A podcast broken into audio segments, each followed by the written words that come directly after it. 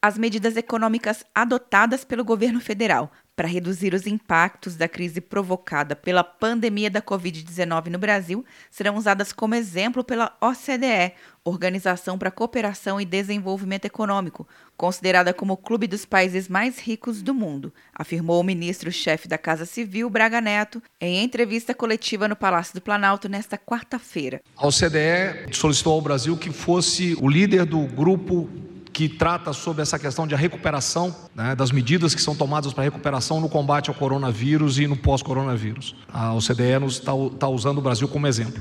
O ministro da Economia, Paulo Guedes, detalhou os programas do governo durante a crise. Então, nesses próximos dois meses aí, os brasileiros terão, além dos 500 bilhões de liquidez imediatamente infraconstitucionais, é, de antecipação e diferimento, antecipação de benefício, diferimento de recolhimentos. Além disso, lançamos mais 300 bilhões, 100 através de estados e municípios, 100 para auxílio emergencial, 100 bilhões para preservação de empregos. Então, são 800 bilhões.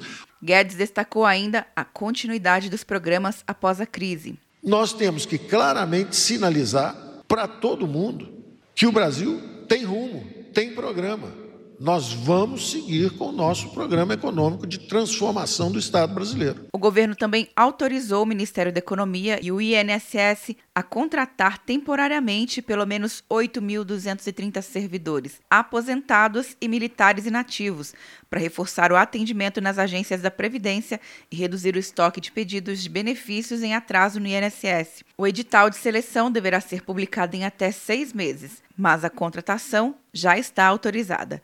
Quer um ano sem mensalidade para passar direto em pedágios e estacionamentos? Peça a Veloy agora e dê tchau para as filas. Você ativa a tag, adiciona veículos, controla tudo pelo aplicativo e não paga mensalidade por um ano. É por tempo limitado. Não perca. Veloy. Piscou, passou. De Brasília, Luciana Castro.